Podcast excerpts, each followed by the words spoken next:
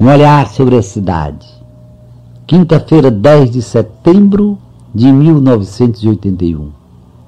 Meus queridos amigos, mais uma vez me perguntam em carta a quem mais admiro, a quem quebra, mas não verga, ou a quem verga, mas não quebra. Temos que examinar a questão devagar e usando a cabeça. Há pontos em que não se pode ceder, em que não se pode vergar. Mas estou pensando não em caprichos. Não estou pensando em radicalizações sem razão e sem base. Quando se trata de princípios, de valores perenes, criados não pelos homens, mas pelo próprio Deus. Aí não se pode ceder, não se pode vergar. Há circunstâncias em que entre a morte física e a morte moral nem se pode discutir. Mil vezes pior é morrer moralmente, é ser um vivo morto. Vergar sem quebrar é válido e belo quando se tem resistência para não quebrar e a gente verga, por exemplo, para sustentar a esperança do povo. Cada vez mais eu creio na não violência ativa. Cada vez sonho com o meu povo unido, sem ódio, sem violência, não para pisar direitos dos outros, mas para não permitir que ninguém venha pisar direitos que não são presentes nem do governo, nem dos ricos, mas do próprio Criador e Pai.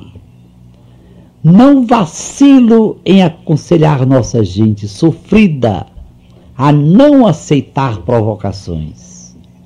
Se o povo partir para a ignorância, partir para a violência, a reação será tremenda, brutal. As armas do povo são diferentes. As armas do povo são a união do povo para o bem. São a fé em Deus, a crença na justiça e a certeza de contar com a Igreja de Cristo, decidida sempre mais em sua opção pelos pobres.